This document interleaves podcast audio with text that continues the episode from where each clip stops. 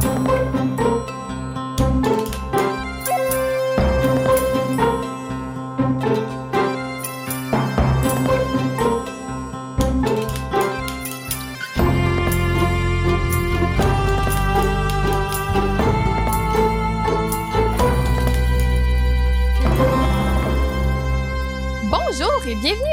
Épisode de Sensationnel. Aujourd'hui, nous recevons le professeur Isabelle Laforêt-Lapointe, ici à l'Université de Sherbrooke, afin de nous parler d'un sujet euh, intéressant que peu de gens connaissent, qui est euh, le microbiote. Bonjour Isabelle. Bonjour.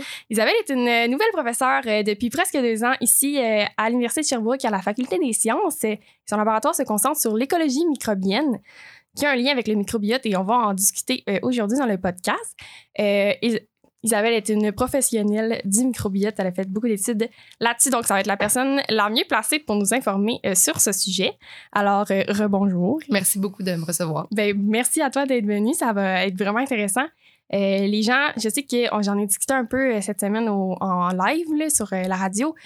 Puis les gens connaissent comme pas du tout ça. C'est quoi le microbiote? Puis c'est vraiment important et, et c'est vraiment central qu'on se rend compte de plus en plus. donc, premièrement, est-ce que tu peux nous expliquer c'est quoi le microbiote? Le microbiote, c'est l'ensemble des micro-organismes qui colonisent un environnement. Donc, ça veut dire autant les bactéries que les champignons, les virus, les protistes. Puis, ils peuvent coloniser toutes sortes d'environnements, incluant notre intestin, donc qui contribue à notre digestion. Ils peuvent aussi causer des maladies. Bien sûr, on connaît beaucoup plus les microbes qui sont pathogènes, qui qui ont des effets nocifs sur notre santé, mais il y en a plein aussi qui sont commensaux ou symbiotes qui ont des effets positifs pour leur hôte. Donc, euh, des microbiotes, on en trouve, un peu partout. C'est très rare les environnements où on ne trouvera pas de microbes, en fait. OK.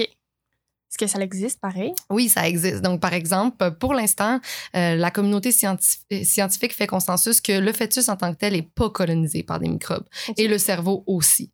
Il y a certaines études qui ont laissé euh, voir que peut-être il y aurait colonisation, mais on n'est pas encore en mesure de dire si c'était des contaminants ou si c'est réellement des microbes. Mmh, j'avoue, parce que ça doit être dur de étudier ça dans un, un, environnement qui est complètement exempt de microbes aussi. Là.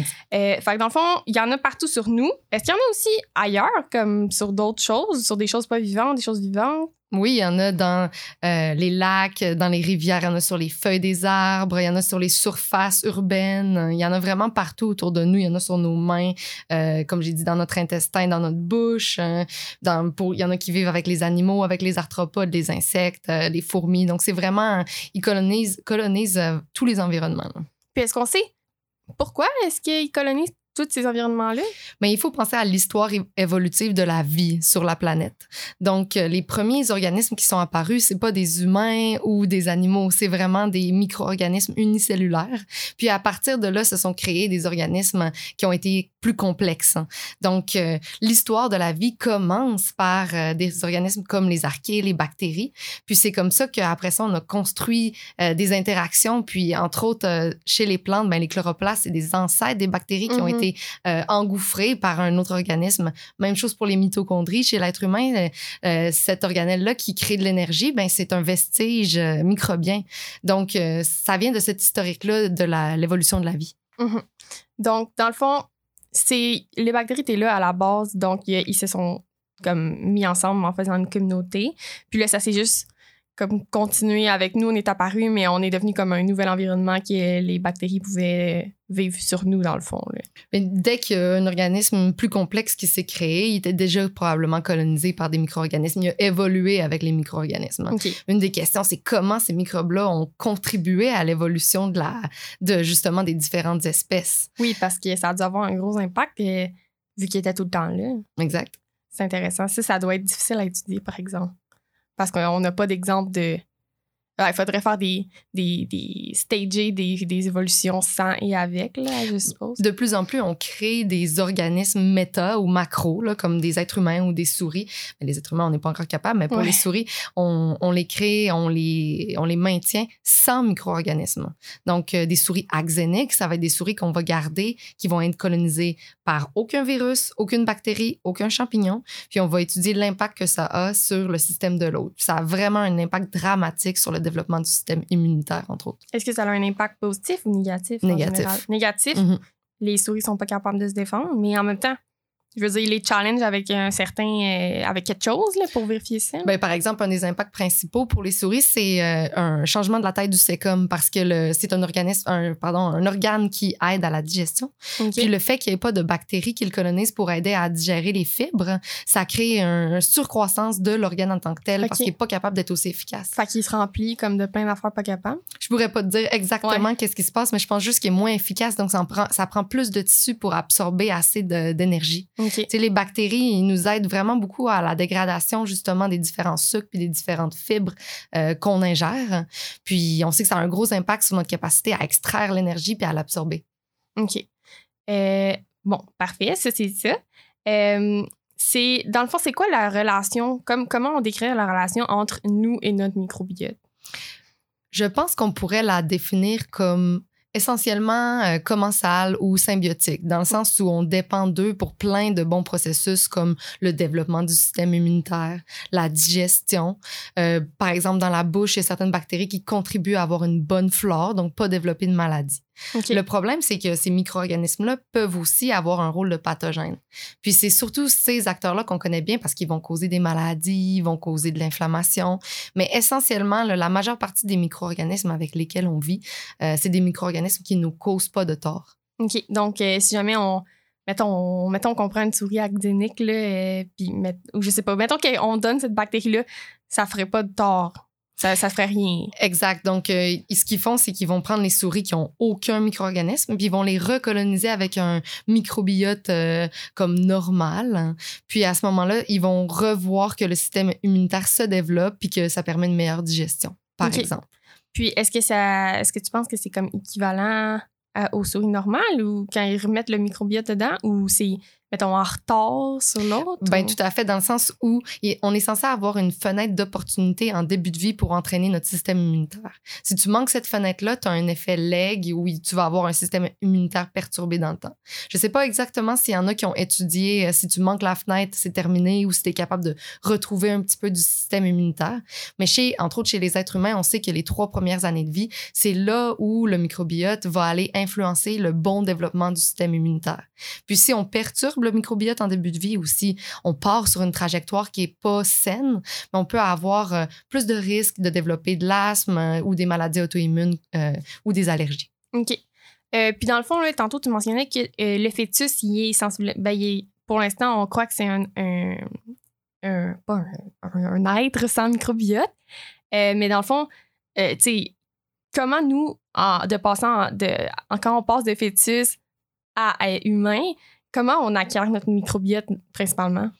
Euh, une question très intéressante, puis un peu controversée aussi parce que la question des naissances pour la femme, c'est une question où parfois on n'a pas vraiment le choix de comment on met notre enfant au jour. Euh, mais en fait, ce qui arrive, c'est que le fœtus peut être colonisé par des bactéries qui montent dans le, le couloir vaginal. Ça peut Mhm. arriver. Mais souvent, c'est associé avec la- le déclenchement d'une naissance euh, euh, avant terme. OK. Donc, c'est pas censé être sain d'avoir une colonisation bactérienne. Quand on a une, une naissance à terme par voie vaginale ou par voie normale, mais à ce moment-là, tout le microbiote vaginal de la mère va contribuer à ensemencer le bébé.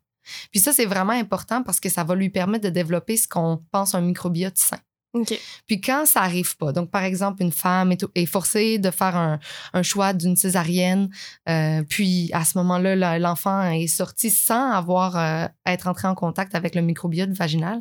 Il y en a de plus en plus d'hôpitaux qui vont aller prendre un tampon, puis vont aller collecter le microbiote vaginal pour après ça le mettre dans la bouche, sur les yeux, sur le corps de, de l'enfant, pour l'aider à pas développer justement un microbiote qui serait plus du type Donc, euh, quand on sort par voie césarienne, ben, notre microbiote, souvent, il ressemble plus au microbiote de la peau. OK, parce que c'est ça qui va être en contact en premier. Exact, puis pas le microbiote vaginal. Puis aussi, ça peut donner euh, une certaine tendance vers ou un risque de développer une maladie qui s'appelle euh, euh, l'entérocolite. hein. Je ne sais pas si c'est le mot co- comme il faut en français, là, mais c'est une maladie qui est très dévastatrice euh, chez les jeunes enfants euh, en tout début de vie, puis ça peut mener à leur mort. Ah, ouais. Oui, donc ça, c'est dans les unités néonatales, dans les hôpitaux, pour les enfants qui sont nés avant terme, parfois par voie césarienne, parce qu'il fallait protéger là, la santé de Mhm. maman et, et de l'enfant.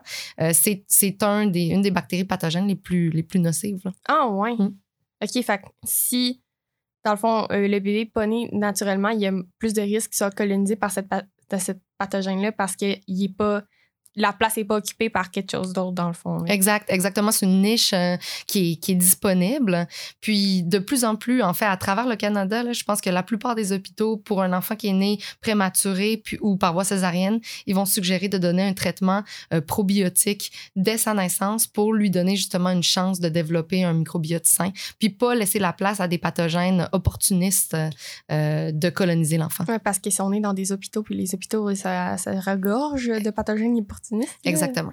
OK. Euh, est-ce que tu penses que ça, ça, se ferait de. Parce que là, on peut récolter euh, les, les, bactéries vaginales pour coloniser les, les nouveaux-nés, mais est-ce qu'on pourrait, euh, je sais pas moi, fabriquer un microbiote synthétique qui représente, mettons, la moyenne ou, mettons, meilleur? Là, parce que je sais que les microbiotes sont composés différemment selon les personnes de, mettons, des pourcentages différents de bactéries différentes. Euh, puis, est-ce qu'on pourrait, mettons, faire un microbiote synthétique puis le push-pusher sur les bébés ou sur la maman?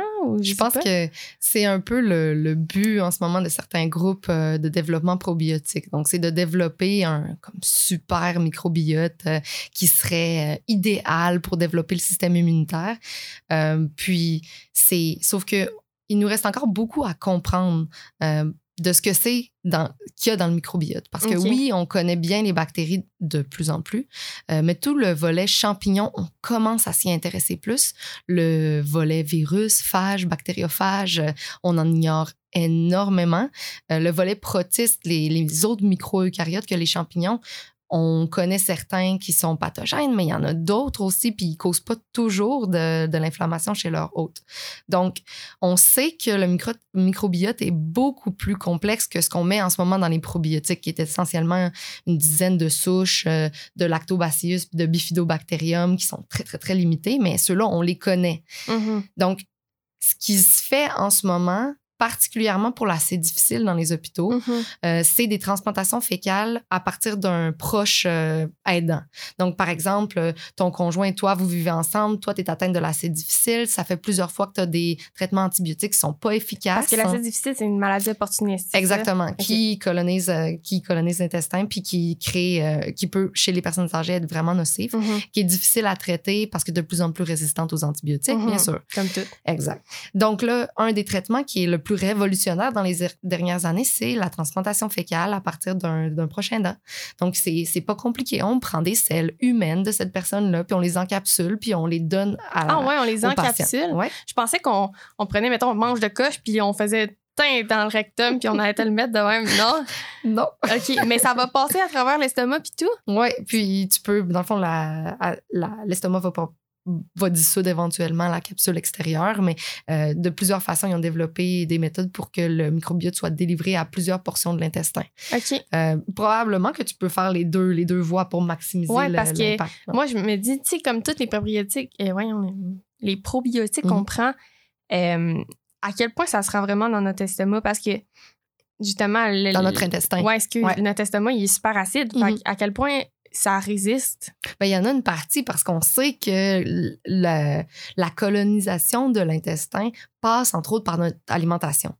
Mais sauf que quand on est jeune, il n'y a rien là. Ben, pas il n'y a rien là, mais il y a presque plus rien d'établi. Exact. C'est comme un, une peinture vide ou mm-hmm. c'est vraiment comme un champ avec plein de, de, niches qui sont disponibles. Donc, euh, c'est plus facile de coloniser un enfant que d'arriver chez un adulte qui a une communauté établie, c'est sûr. Mm-hmm. Donc, mais quand tu as, c'est difficile, c'est que ton microbiote est complètement perturbé. Ah oui, OK. Donc, en, arrivant avec une communauté vraiment diversifiée, avec des organismes qui vont être des meilleurs compétiteurs ou des organismes qui vont utiliser d'autres sources que l'acide difficile, mais souvent, ils arrivent à, déloger l'acide difficile puis à recoloniser avec un bon microbiote l'intestin sans avoir besoin euh, d'antibiotiques, de traitements antibiotiques à répétition. Parce que dans le fond, le microbiote est déjà perturbé puis... Les... Puis il est complexe. Hein. Euh, le, celui qu'on met, la transplantation c'est un microbiote complexe avec des bactériophages, avec des virus, avec des champignons. En laboratoire, je suppose qu'ils ont ils n'ont pas nécessairement de. Tu sais, ça doit être super contrôlé. Fait que c'est vraiment juste qu'est-ce que ça dit, puis il n'y a pas nécessairement de phages. Ou... Puis éthiquement aussi, c'est de dire on ne comprend pas encore à 100% ce qu'il y a dans le microbiote. Mhm. Donc, si on pense avec nos connaissances actuelles que Monsieur X est un super donneur, mais que dans 10 ans, on réalise que son microbiote était plein de je sais pas quel pathogène, puis qu'on a distribué ça. Partout. exact. hein. Donc, éthiquement, de dire, ben regarde, toi, tu es malade, on va prendre le microbiote de ton conjoint qui partage ton rythme de vie, souvent ton Mhm. alimentation, ton environnement. Donc, il y a, essentiellement, il y a un microbiote qui te ressemble beaucoup, Ouais. mais c'est beaucoup plus éthique. OK. Parce que justement, ouais, on, le sait pas encore qu'est-ce qui va se passer dans le futur avec ça. Hum, J'avoue. Mais c'est intéressant. Tu sais, je- je sais pas les études à quel point pour un adulte de consommer des probiotiques, ça a fait un impact. Tu ça fait un réel impact parce que justement, si ton microbiote est en santé, ben l'endroit est saturé. Puis il y a. Tu sais, oui, si mettons que les bactéries survivent à travers ton, ton estomac, est-ce qu'ils vont trouver de la place où s'implanter? Parce que c'est déjà plein? Mhm. La, la question des probiotiques est complexe. Mhm. Puis je dirais, ils sont utiles euh, et parfois inutiles. Euh, donc, on s'entend que si tu as une maladie euh, physiologique ou euh, si ton rythme de vie est complètement malsain, tu manges pas bien, tu es super stressé, c'est pas en prenant des probiotiques que tu vas régler ton problème. Ouais, non, sûrement pas. Tu sais, la pensée magique, ben, elle viendra pas avec le microbiote. Mais euh, je pense que dans certains cas, ben, de penser, euh, par exemple, certains probiotiques qu'on peut prendre après avoir suivi un traitement antibiotique pro- prolongé pour s'aider à reconstituer son Mhm. microbiote, ça peut aider. Mais il faut penser aussi qu'il y a des probiotiques euh, non labellés, là, naturels dans tous les Ok. produits fermentés. Ah oui, c'est vrai. dans l'alimentation, tout ce qui est euh, des légumes, des produits fermentés, autant de la viande, du kéfir, euh, c'est des probiotiques naturels. Donc, on peut soi-même se mener à un bon microbiote en s'assurant d'avoir une alimentation saine Et et diversifié. diversifiée avec des produits naturels, avec des produits fermentés, euh, puis avec le moins possible de produits transformés. Ouais, c'est sûr qu'on essaye euh, toujours d'éviter. si tu manges euh, 14 repas par semaine au McDo, c'est pas parce que tu prends des probiotiques que ça va t'aider. Ouais, non. Parce qu'il manque, il manque. Parce que les probiotiques, ils sont pas beaucoup de choses dedans.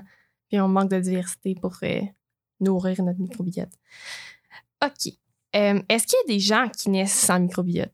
À oui, OK, si on a une césarienne, euh, on va avoir moins de bactéries sur nous, mais est-ce qu'il y a des gens qui sont complètement dépourvus? Mais il y a des gens qui naissent avec un système immunitaire déficient. Ces personnes-là, toute leur vie, vont essayer de maintenir le- leur microbiote euh, sain le mieux possible et éviter le plus possible les pathogènes. Mais c'est vraiment impossible d'être un individu sans microbiote. Ça serait pas bon de toute façon euh, pour nous. Ben, ça serait. Non. Comme on l'a vu chez des études avec des souris, mettons, les souris, ils sont. Ça va pas leur affaire, là. Euh, puis, dans le fond, tu sais, oui, il y a le problème, mettons, de pathogènes opportunistes qui vont prendre la place euh, dans notre microbiote. Mais sinon, tu sais, pourquoi est-ce qu'on étudie ça? C'est quoi l'intérêt? Ben, en fait, c'est de, de comprendre un peu plus qu'on en a parlé plus tôt, comment on évolue, comment, euh, comment on crée, euh, comment on a notre jugement, on pense.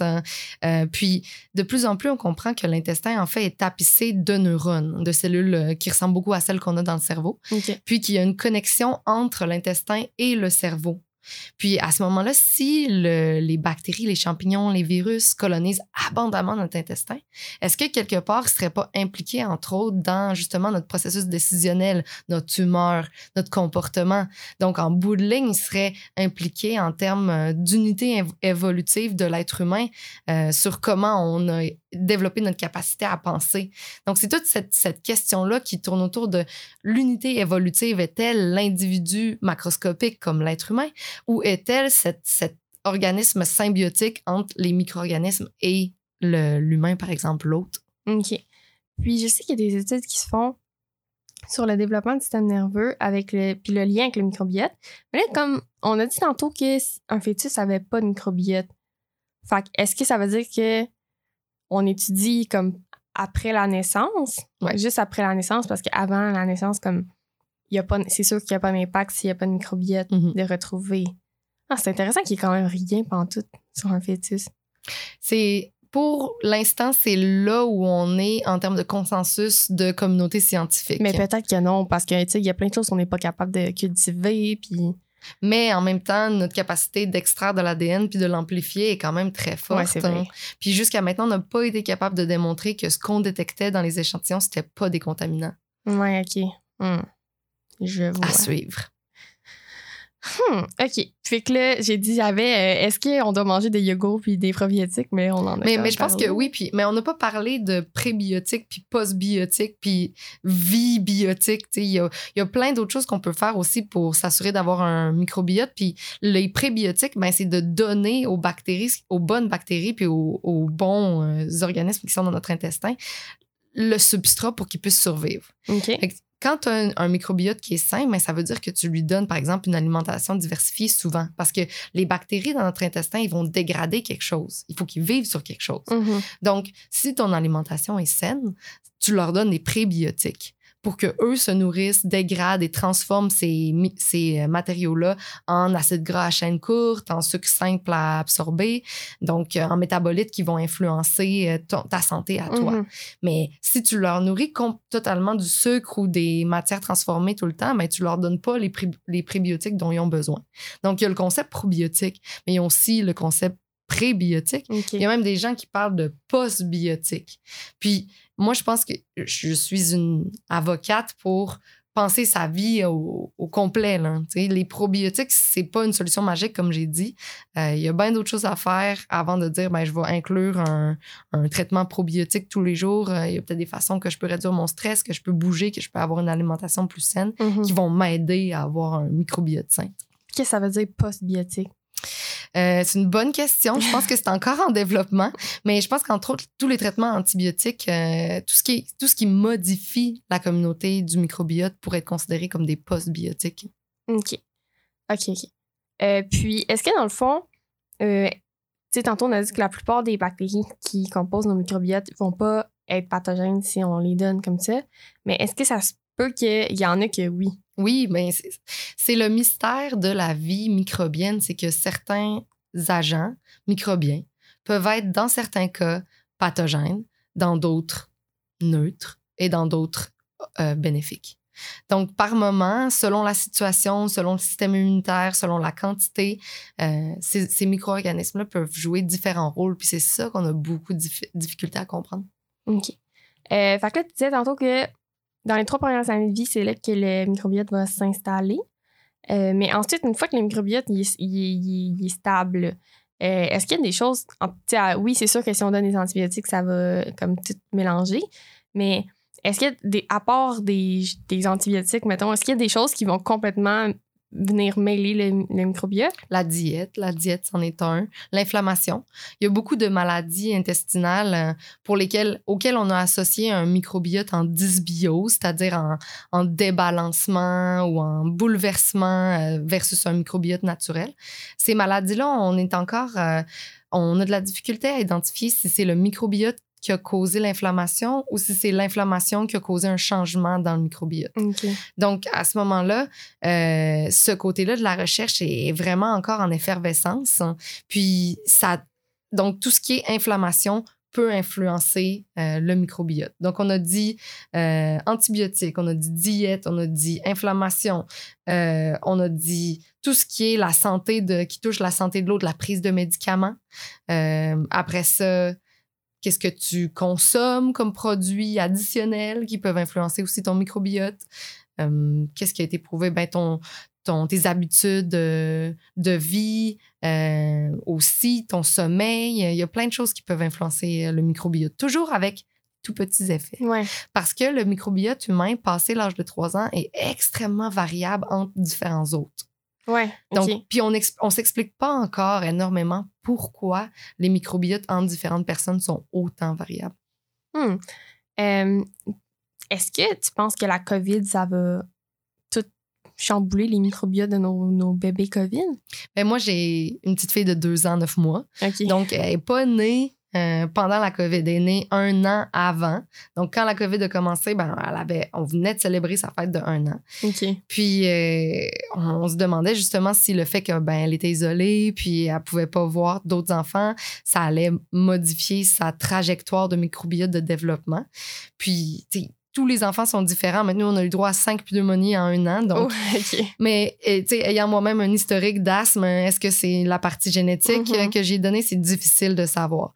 Euh, c'est sûr qu'il y a beaucoup de personnes qui s'y sont intéressées à cette question-là de dire ah, quel, quel va être cet impact de l'isolement entre les êtres humains sur le développement des microbiotes sains euh, chez nos enfants? Surtout dans le, dans le cas où notre enfant est unique, un enfant unique. Euh, Mhm, la mienne, ouais. c'est ma seule. Donc, euh, pas de frères-sœurs ou chien-chat pour aider aussi au microbiote. D'ailleurs, ça, c'est un facteur que j'ai oublié tantôt. Euh, la présence de, de- d'animaux de, compagnie à la maison, ça a une influence sur le bon? développement. Oui, c'est, très bon. Fait qu'on peut conseiller à tout le monde d'avoir des animaux? Oui, exact. Euh, Parfait. des animaux puis des plantes dans la maison. C'est important parce que les animaux, on aime ça. Ah, tant mieux. Pas trop d'utilisation de produits chimiques euh, pour Ouais. nettoyer la maison. C'est Ça, sûr. c'est sûr. Mais non. Mais, mais oui, c'est ça. Il y a cette question-là euh, de quel impact ça va avoir, surtout sur les enfants, parce que chez nous, les adultes, ben, notre, notre microbiote est pas mal développé. Mais chez nos enfants, c'est encore une question. Puis ça va avoir, euh, ça va être à, à répondre dans les prochaines années. Mais tu sais, moi, j'ai remarqué que encore là, depuis la COVID, on porte des masques, puis on est comme toujours euh, protégé des bactéries, même si on vit avec quelqu'un. Mais puis est-ce que tu penses que je sais pas comme comment, mais il y aurait un parce que je tombe tellement malade à cause de ça, j'ai l'impression, puis pourtant j'ai vraiment eu un système immunitaire fort en général, mais tu sais, fait que je me dis ah mais c'est pas mon système immunitaire qui a, arrêté de marcher, je veux dire, il a pas tant changé lui là. Fait que mais pourtant, je tombe de plus en plus malade quand même. Comme cette année, j'ai tombé comme deux, trois fois malade, puis je tombe malade une fois max. Là. Fait est-ce que tu penses qu'il y aurait un. Comme même si on est des adultes, puis notre microbiote est supposé être stable, est-ce que le fait qu'on n'a plus rien de nouveau qui rentre, ben pas plus rien, mais beaucoup moins de choses nouvelles qui rentrent, ça a un impact? Mais il y a, il y a plusieurs niveaux à la question parce qu'il y a le microbiote qui colonise, par exemple, notre intestin, nos voies respiratoires, notre bouche, tout ça. Mais il y a aussi l'inoculation par différentes souches de virus chaque année. Euh, puis ça, c'est vraiment une question différente, là, autant pour l'influenza que, que la COVID. Puis je le dis dès le départ, moi, je suis vraiment pas une spécialiste euh, virus, euh, tout ça. Mais, euh, mais effectivement, c'est, c'est, ça peut être plusieurs choses qui nous rendent plus propices à tomber malade de certains virus respiratoires. Euh, puis, je pense qu'il y a des études en ce moment pour démontrer qu'il y a eu un, un regain des autres virus qu'on a isolés pendant le confinement euh, à partir de l'automne dernier, puis cet automne encore. Euh, moi, je suis vraiment biaisée parce qu'avec ma fille qui est à la garderie dans sa première année, on a mangé une claque Ouais. cette année. Là. On a tous été malades. On n'est pas malades. Mais tu vois, mon, Ouch. Mon cousin, il, va avoir deux ans ce mois-ci.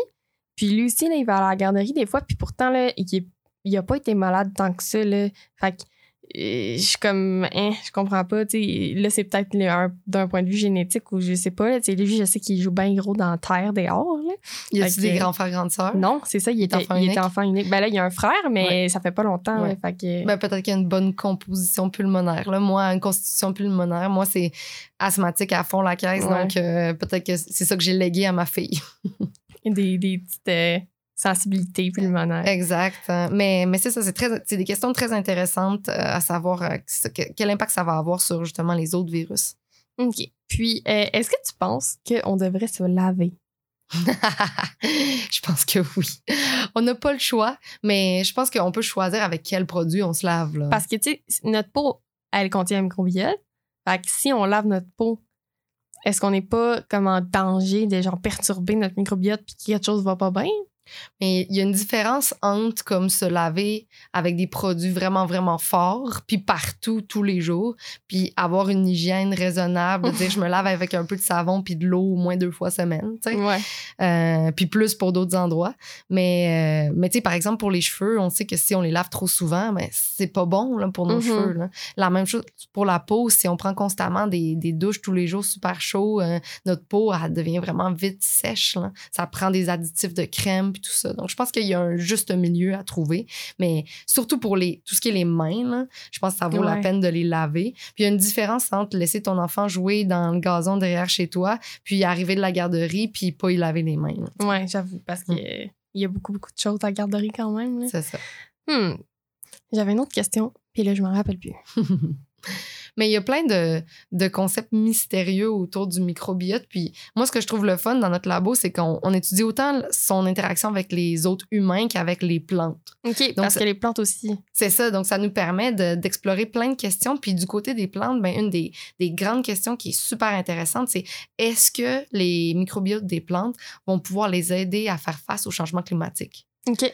Est-ce que les espèces qui se retrouvent euh, dans des situations nouvellement euh, plus stressantes parce qu'il y a une augmentation de la température ou une augmentation du stress hydrique, est-ce que leurs euh, associés bactériens puis fongiques vont pouvoir les aider à résister plus longtemps au changement climatique ou à être plus résilients? Puis, par exemple, pour l'érable à sucre qui arrive à sa frontière nordique, maintenant, la température est en train d'augmenter. Donc, bientôt, peut-être que son enveloppe là, à l'érable à sucre va être plus vers le nord? Est-ce que l'érable à sucre va être capable de migrer dans les nouvelles terres vers le nord ou il va être freiné parce que ses partenaires microbiens ne seront pas là? Ouais, c'est ça, parce que dans le fond, ils doivent avoir, eux aussi, là, ils doivent avoir une limite de température qui peut supporter les bactéries puis les, les- toutes les choses. Ben, ils sont quand même pas mal plus flexibles que les macroscopiques. là. OK, fait que c'est plus flexible ça que l'érable? Parce que le, le rythme des générations chez les bactéries puis les champignons est infiniment plus euh, rapide que celui de l'érable à sucre. Mhm. Donc, une capacité d'adaptation euh, véloce. Puis c'est ça, entre autres, qui fait en sorte que les antibiotiques deviennent aussi rapidement euh, puérils parce que il- les bactéries, ça se reproduit tellement vite que vite, il se passe des gènes de résistance, puis c'est terminé. là. Tandis que pour un érable ait le même nombre de générations, ça prendrait vraiment plus longtemps. Mhm. Mais il n'y aurait pas aussi, mettons, l'érable pourrait pas euh, obtenir des nouveaux pathogènes, ou pas des Aussi. pathogènes, mais des, nouveaux, des nouvelles bactéries, microbes qui pourraient le coloniser, qui pourraient l'aider ou pas. Ou les, les bactéries qui sont déjà là pourraient juste s'adapter, puis euh, s'adapter pour être meilleures, euh, pour euh, aider à garder l'eau, même chose pour les champignons. là. Donc, il y a- il y, a deux choses. Il y a est-ce que la colonisation d'un nouvel environnement est bénéfique parce que le- l'espèce fuit un pathogène? Donc, par exemple, nouvel environnement où le pathogène n'est pas là, l'espèce arrive, donc plus de pathogène. Youpi! On Mhm. pousse tout plein. Euh, ou mais il y a aussi l'hypothèse alternative de euh, l'espèce arrive dans un nouvel environnement, n'a pas ses partenaires symbiotiques, donc n'arrive pas à être aussi, euh, à d'avoir autant de succès dans le nouvel environnement. Mais aussi, il doit y avoir des nouveaux pathogènes qui doivent arriver. Nouveaux peut- pathogènes, euh, nouvelles, nouvelles opportunités de création de- d'interactions symbiotiques. Ce qui arrive avec euh, la course aux armements chez les bactéries puis les autres, c'est euh, souvent les bactéries vont être, euh, les bactéries pathogènes vont être optimisées pour tel hôte en particulier. Mhm. Puis un nouveau pathogène peut arriver, mais ne sera pas nécessairement autant efficace. Ouais, mais s'il va aussi vite qu'il il sera pas aussi vite que ça, il va facilement s'adapter, puis Tout à fait. euh, ça va être fini le sucre d'érable. Mais c'est pour ça qu'on a développé des systèmes immunitaires. Tu veux dire, nous ou les plantes? Les, ben, les deux. OK, Les pour plantes. se défendre contre ça. Ouais, exactement. En fait, puis quand tu étudies le système immunitaire, puis moi, je suis vraiment néophyte sur le sujet, mais c'est vraiment impressionnant le nombre de différents types de cellules et de cascades immunitaires qui ont été créées, autant par les humains que par les plantes, pour se défendre Mhm. des micro-organismes, mais aussi pour les détecter puis détecter les symbiotiques, ou même pour détecter les, les pa- pas les parasites, mais ceux qui, les profiteurs, là, tu sais, Ok. ceux qui ils font à croire qu'ils vont être utiles, mais finalement, ils font rien pour toi. sais. Mhm, Ils font juste te profiter de toi. C'est ça. Ah, OK. Puis là, hey, ça me fait penser à plein d'affaires, mais. Mhm. euh, Voyons. Je perds mes idées. C'est pas grave.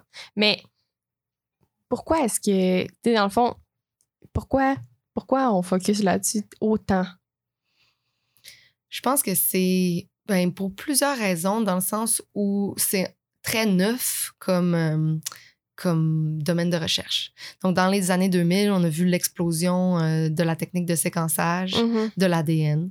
Puis ça, ça fait en sorte que tout d'un coup, on a découvert que ce qu'on pensait être la diversité bactérienne, ben c'était vraiment pas du tout la vraie diversité bactérienne et fongique et, et de virale, tout ça.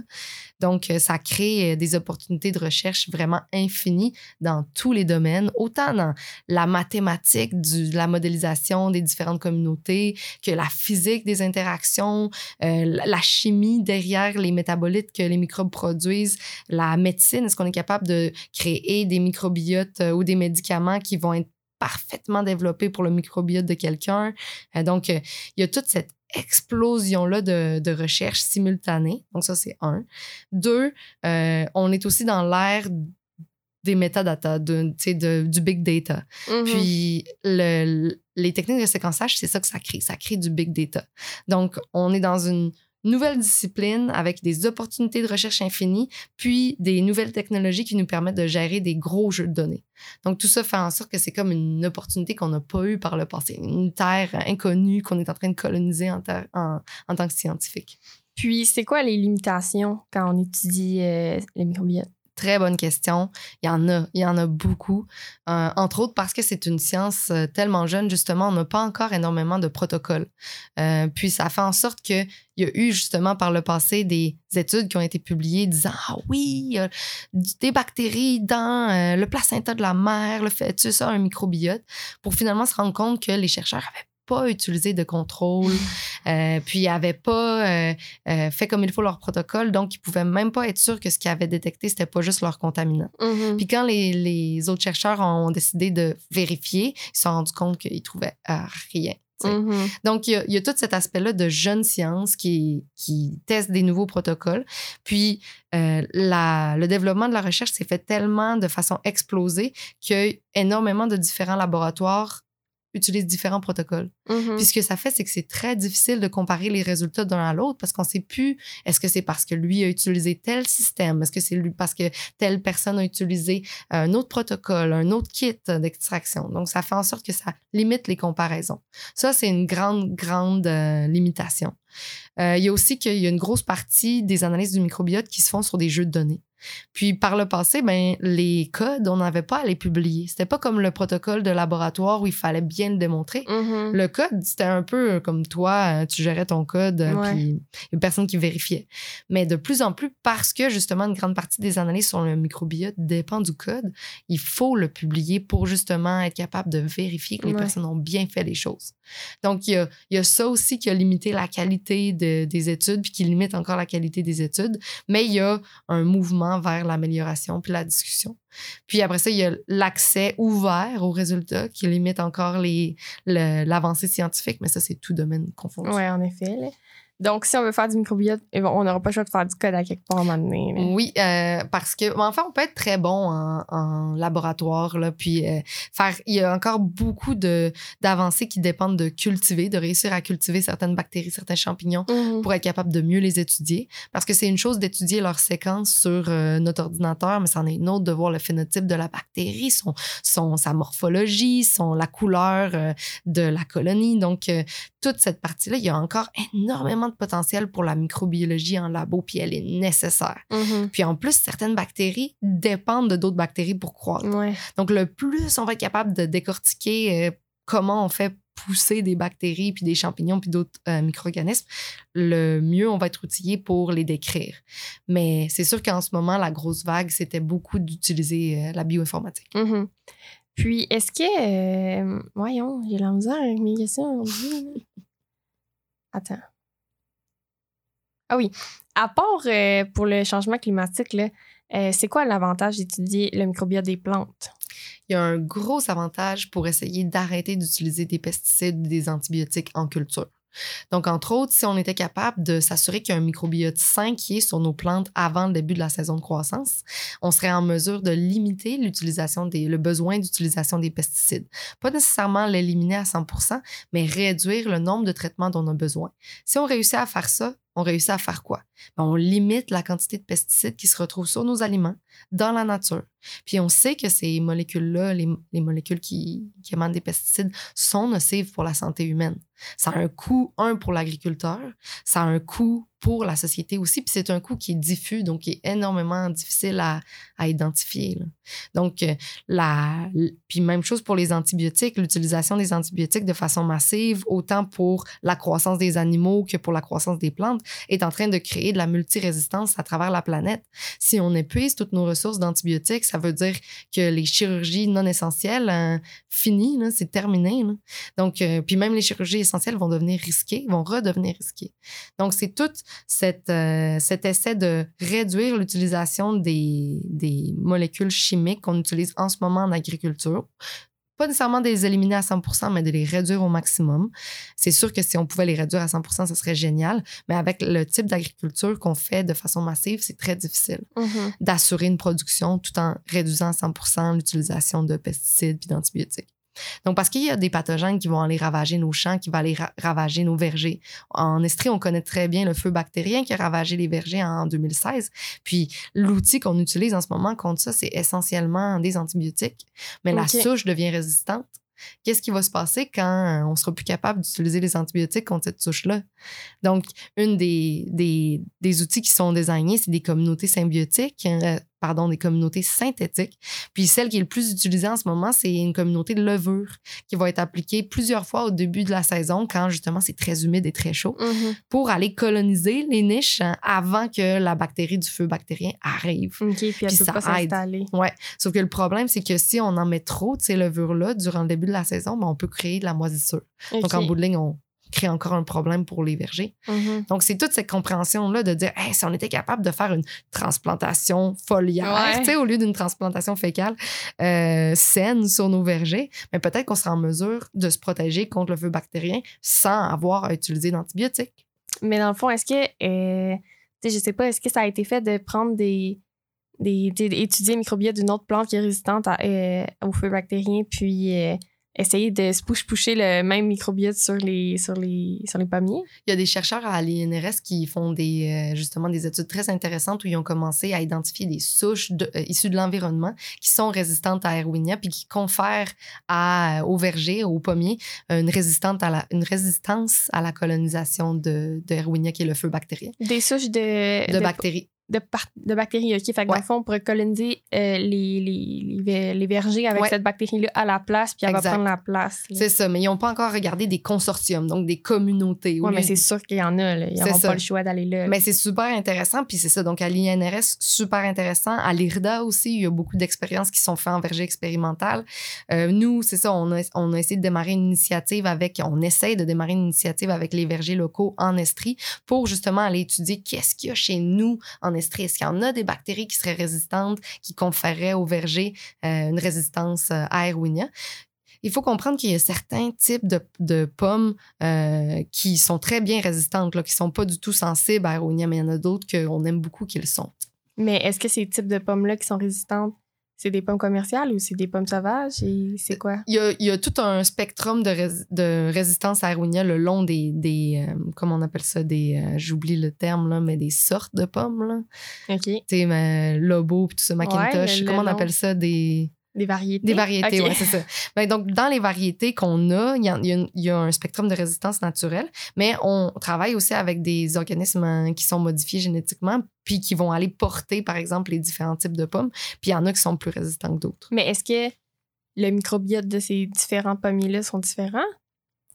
Bonne question. On le sait pas? On le sait pas. Fait que mettons, mettons, je dis n'importe quoi, là, mais mettons, oh, euh, la Lobo est super résistante à Irunia, mais pas la Corkland. Mhm. Fait que est-ce qu'on pourrait voir c'est quoi la différence? Mettons, là, je sais qu'on n'est pas capable de, de nécessairement de faire une culture, mais est-ce qu'on pourrait séquencer? Oui, ça? mais c'est un peu ça le but, c'est d'essayer à la fois d'en isoler en labo, des identifier, mais aussi d'extraire l'ADN puis d'identifier tout ce qu'on trouve, puis d'essayer de voir, OK, est-ce que c'est un effet microbiote? Mais sincèrement, je pense que c'est plus un effet génétique euh, que juste microbiote. Là. OK. Donc, là, c'est sûr qu'il y aura des variétés qui sont comme créées génétiquement, là. Fait que c'est sûr que peut-être que. Mais, oui, mais ouais, on peut, c'est parce qu'on peut pas mettre une résistance directement dans, la, dans, la, dans le génome de ces plantes-là. Je m'y connais vraiment pas assez pour euh, entrer dans cette discussion-là. Parce Mais, que- mais c'est ce côté microbiote, là, c'est, il y, en a beaucoup à découvrir. Puis autant pour, par exemple, moi, j'ai donné le- l'exemple du pommier, mais il y en a énormément pour tout ce qui est euh, euh, des plantes qui fixent l'azote, comme le soya ou les légumes. Là. Donc, euh, il y a énormément de potentiel de développement pour ces organismes-là aussi. Mais le soya, c'est pas, ça n'a pas une symbiose? Oui. Avec quelque chose? Oui, oui, oui. C'est ça. Ouais. Fait que c'est mieux, ça. Oui, c'est, c'est très bien. Mieux. Mais la plupart des plantes euh, fusionnent aussi avec des mycorhizes, donc des champignons mycorhiziens au niveau du sol. là. Mhm. Ça, ça les aide. Ça les aide énormément. Ah ouais. Ouais. Est-ce- On a-tu fait des tests là-dessus? Les, ouais, les mycorhizes, euh, c'est vraiment révolutionnaire. Puis en fait, les, les champignons, c'est souvent. euh, en fait, on- quand on pense aux champignons, on pense euh, aux fruits du champignon. Donc, on Mhm. pense à l'organisme qu'on voit dans la forêt, puis que euh, toutes sortes de couleurs, de formes qu'on veut pas toucher parce qu'au cas où que ça serait vénéneux. Mhm. Mais en fait, la, la grande majorité de- des organismes fongiques sont sous forme de mycélium dans le sol. Euh, puis quand on, on essaye de- d'estimer la masse euh, qui représente différents types d'organi- d'organismes sur la planète, le plus pesant, c'est le champignon, Ah ouais. euh, parce qu'il y en a tellement partout. Donc, c'est vraiment, c'est super intéressant. Puis, le, le, justement le- les champignons my- mycorhiziens qui sont dans le sol, qui font des symbioses avec leurs organismes végétaux, ils assurent euh, la communication entre les plantes, accès aux nutriments, à l'eau. Donc, euh, ils sont vraiment essentiels à la survie de leurs plantes. Puis est-ce que tu penses que, parce que là, tu sais, on s'en va dans une. Ben, on s'en va. On est et on s'en va dans une vague de résistance antibiotique euh, problématique. là. Est-ce que tu penses qu'il y aurait une façon que on, on puisse utiliser le microbiote comme pas alternative nécessairement, mais comme pour se protéger un peu? là? Ou pour euh, influencer, par exemple, la résistance aux antibiotiques de certaines, certaines bactéries pathogènes. Donc, euh, dans le laboratoire à Jean-Philippe Côté, au Mhm. département de biologie, euh, l'IA, elle étudie comment la présence de certaines bactéries avec le pathogène influence sa résistance aux antibiotiques. Donc, on- une bactérie qui, qui est en compétition, c'est une bactérie qui est un peu à la guerre, là, qui va Mhm. elle, elle essayer de, d'envoyer justement des molécules antibiotiques à, à l'autre bactérie. Euh, puis, on est en train de réaliser que dans certaines combinaisons, on peut rendre le pathogène plus sensible aux antibiotiques quand il est en présence d'un- d'une autre bactérie. Donc là, c'est très, très, très intéressant. Euh, mais ça peut aussi aller dans l'autre sens. Donc, quand- quand on met une autre bactérie, ça peut augmenter la résistance de, du pathogène aux antibiotiques. Donc, c'est encore nébuleux un peu euh, comment ces interactions-là influencent la résistance aux antibiotiques. C'est une des raisons pour laquelle euh, les organismes qui doivent euh, approuver ou non les probiotiques comme mesure médicale ont de la misère à, à être certains que oui, il faudrait les utiliser ou c'est bien de les utiliser Parce qu'ils savent pas s'il y a une. Une interaction avec. euh, c'est ça. Ils, ils vont dire Ah oui, après, après ton traitement antibiotique, tu peux te recoloniser avec un bon probiotique. Mais pendant ton traitement antibiotique, on n'en sait pas assez. Hmm, OK. Fait qu'on le sait pas si ça serait avantageux. Ben, pas on sait pas si, mais dans le fond, on peut pas dire Ah, OK, ben, on n'a plus de. On n'a plus d'antibiotiques, on va juste comme switcher avec le microbiote au complet parce que. Ben oui, ça l'aide, mais c'est pas tout non plus. Euh, non, c'est ça. Puis si tu as un pathogène hein, qui a décidé qu'il colonisait, ça va être vraiment difficile de le tasser. Mhm. Euh, Aujourd'hui, comment est-ce qu'on peut utiliser le microbiote dans la médecine de précision? Donc, euh, ces deux termes-là, en ce moment, c'est vraiment des sujets de l'heure parce qu'on réalise que le microbiote interagit avec certains médicaments pour faciliter leur absorption et leur effet ou l'inhiber. Donc, euh, par exemple, euh, avec des traitements pour le cancer, il y a certains chercheurs qui ont démontré qu'il y a des microbiotes qui aident, par exemple, le traitement, l'immunothérapie ou le- la, chi- la chimiothérapie, qui peuvent influencer l'efficacité du traitement. Mm. Euh, donc ça, ça devient un aspect très, très, très intéressant de la recherche, à savoir est-ce qu'on est capable de développer des médicaments qui vont être spécifiquement désignés pour l'individu qui doit recevoir le médicament en fonction de son microbiote? Donc, ça peut aller autant pour les traitements euh, de psychothérapeute ou euh, avec des molécules pour euh, le bonheur, la, la dépression, tout ça, le sommeil, ou ça peut aussi aller avec des traitements pour le cancer, mais énormément aussi pour tout ce qui est traitement de l'inflammation intestinale. Mais c'est vraiment un sujet de l'heure de savoir est-ce qu'on est capable de séquencer rapidement le microbiote intestinal puis de décider avec un algorithme de prédiction quel est le meilleur médicament pour arriver à notre effet? Selon, maintenant, qu'est-ce qui compose notre microbiote, puis c'est quoi les meilleures euh, synergies possibles Exactement. avec les médicaments qu'on possède. Parce que, tu sais, moi, je me dis, ah, OK, mais mettons qu'on dit, ah, tel microbiote est vraiment bon avec tel médicament. Ben, parfait, on va enlever ton microbiote puis on va mettre ça là, mais là, ça va faire ça avec des antibiotiques. ouais. que ça marchera pas plus. C'est plus difficile. Je pense que c'est plus facile de se dire, ah, tu sais, telles interactions avec euh, entre telle bactérie puis tel médicament, ça va pas bien, fait qu'on va éviter ça, on va te proposer une alternative. Parce que, est-ce que, qu'est-ce qui varie beaucoup d'une personne à l'autre dans le microbiote? C'est, c'est quoi qui varie tant que ça? le, le type, la- l'abondance relative, l'identité des souches qui nous colonisent. là. On va avoir un, un profil semblable en termes de grande famille, mais en termes d'identité des souches, euh, c'est extrêmement variable. Mais ça serait un peu compliqué de d'aller séquencer si précisément que ça le On microbiote peut tout le aller au genre, euh, Ouais. à l'espèce, on- mais souvent, on va aller regarder ce qui est plus abondant, puis après ça, l'associer avec un médicament particulier. Parce que je suppose aussi que il y a plein de ces espèces-là, puis de ces souches-là qu'on n'est pas capable d'étudier tant que ça. Qu'on connaît on- pas. C'est ça, ou qu'on On connaît du tout. Là. Exactement. C'est pour ça que je disais tantôt qu'il y a énormément de travail à faire côté microbiologie encore. Mais j'ai l'impression que, tu sais, mettons, pour pouvoir développer des protocoles, pour pouvoir cultiver des, bactéries comme ça en laboratoire, j'ai comme de la misère euh, dans ma tête à, à voir ça. Je suis comme, OK, mettons, on retrouve tout le temps ce pathogène-là, mettons, dans tel endroit avec telle autre affaire. Mais si on est.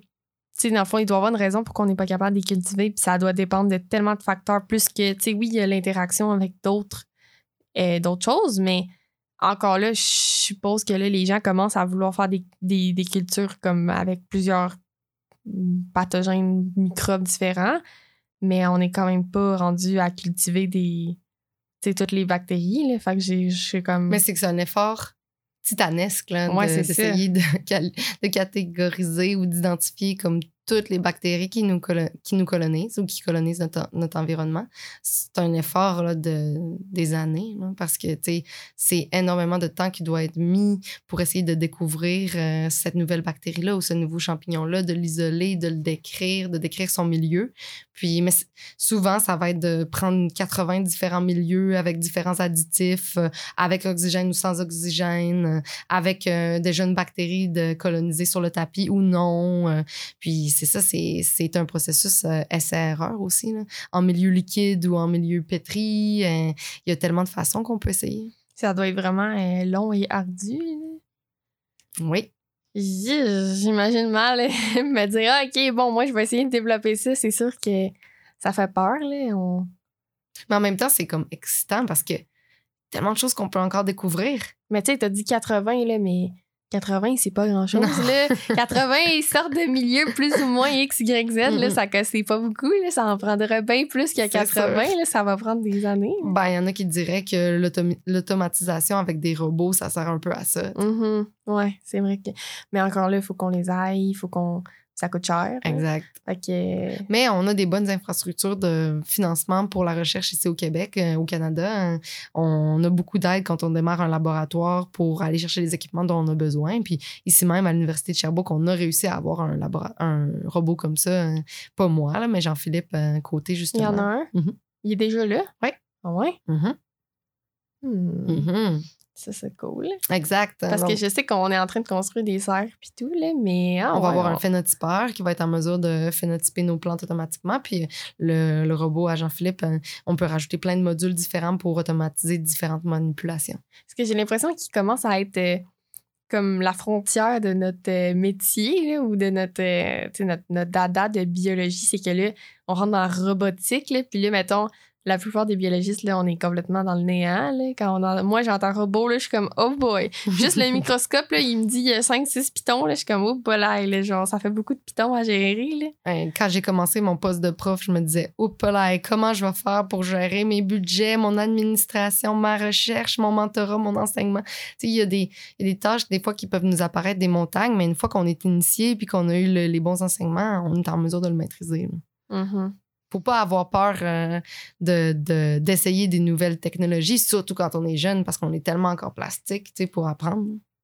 Mais c'est que, tu sais, j'ai l'impression qu'il y a tellement pas beaucoup de gens qui comprennent. Tu sais, mettons, mettons que je veux me servir du robot à Jean-Philippe. Euh, il y a quoi, trois personnes qui savent comment s'en servir, tu sais, comme comment il est programmé, ce Mhm. robot-là. Ouais. Fait que là, euh, ça, ça faudrait que j'aille voir une de ces trois personnes-là. Faut qu'elle ait du temps, puis faut qu'elle puisse me l'expliquer. Puis là, j'ai sûr que ça va me prendre, genre, vraiment beaucoup de temps pour le comprendre. Fait que. Mais souvent, il va avoir comme un représentant de la compagnie qui va t'aider, euh, moyennant certains frais, à développer un protocole d'automatisation sur le robot en fonction de toi, ce que tu veux faire. Puis après ça, tu dois suivre une formation d'une journée pour apprendre à manipuler le robot. Puis essentiellement, c'est pas plus compliqué que ça. Ah. Ouais. Hmm. Puis ça, ça sert à analyser différents. Souches. euh, Souche de ouais. bactéries? Oui, puis ça va être fait comme dans des puits, 96 puits. Mhm. Puis ça va être fait automatiquement par ce robot-là qui va manipuler, puis qui va... C'est entre autres... euh, parce qu'on utilise euh, de plus en plus en microbiologie, ils ont créé des banques euh, de Mhm. souches dans lesquelles ils ont éliminé un gène à la fois sur la même souche de E. coli, par exemple, pour étudier à quoi sert, à quoi il sert ce gène-là dans E. coli. Puis c'est un travail, encore une fois, monstrueux. Parce Puis là, que ils, ils sont juste comme, tiens, allez-y, les une souche par petit puits, puis plusieurs cartouches de 96 puits, puis le robot va faire ça ad vitam aeternam jusqu'à ce qu'il est terminé. là. OK, mais on va découvrir bien des affaires, là, même. Ouais. Hmm. Ouais, non, c'est super intéressant. Bon, ben, euh, j'ai plus vraiment d'autres questions pour toi. Là. Je pense que ça fait quand même le tour. Tu sais, je sais qu'on n'a pas parlé de le lien tant que ça avec la dépression puis tout, là, mais je Mais c'est hors de mon. C'est ça, il y a full ça. de recherches qui se font là-dessus aussi, là, qui sont super intéressantes, là, parce que on se rend compte que le microbiote de tellement, oui, de chaque individu est différent, mais que entre, mettons, euh, des gens qui souffrent de différents troubles mentaux aussi, Mhm. euh, qui est vraiment différent. Oui. Euh, Oui, puis c'est ça, mais c'est encore difficile de savoir est-ce la poule ou l'œuf qui est arrivé en Mhm. premier? Donc, est-ce que c'est l'inflammation qui a causé le changement de microbiote ou c'est le changement de microbiote ou le microbiote différent qui a causé. Il faudrait étudier des gens sur leur vie au complet pour pouvoir voir si, mettons, ils s'en vont dans quelle voie. là. Il y en a beaucoup de cohortes comme ça de plus en plus, puis sont extrêmement intéressantes, mais c'est vraiment coûteux de maintenir toutes ces cohortes-là, puis de prendre plusieurs euh, mesures euh, durant leur vie. là. Mhm. Entre autres, il y en a pour l'asthme, pour les allergies. là. Ben, merci d'être venue au podcast, Isabelle. Euh, ça nous a fait plaisir de pouvoir comprendre un peu plus euh, c'était quoi cette histoire-là de microbiote, pa- parce que c'est un domaine euh, grandissant euh, dans notre domaine. Merci Voyons. beaucoup, Méliane. Ça m'a fait plaisir d'être ici. Ben, merci à toi et bonne journée. Merci, bye bye. Bye bye.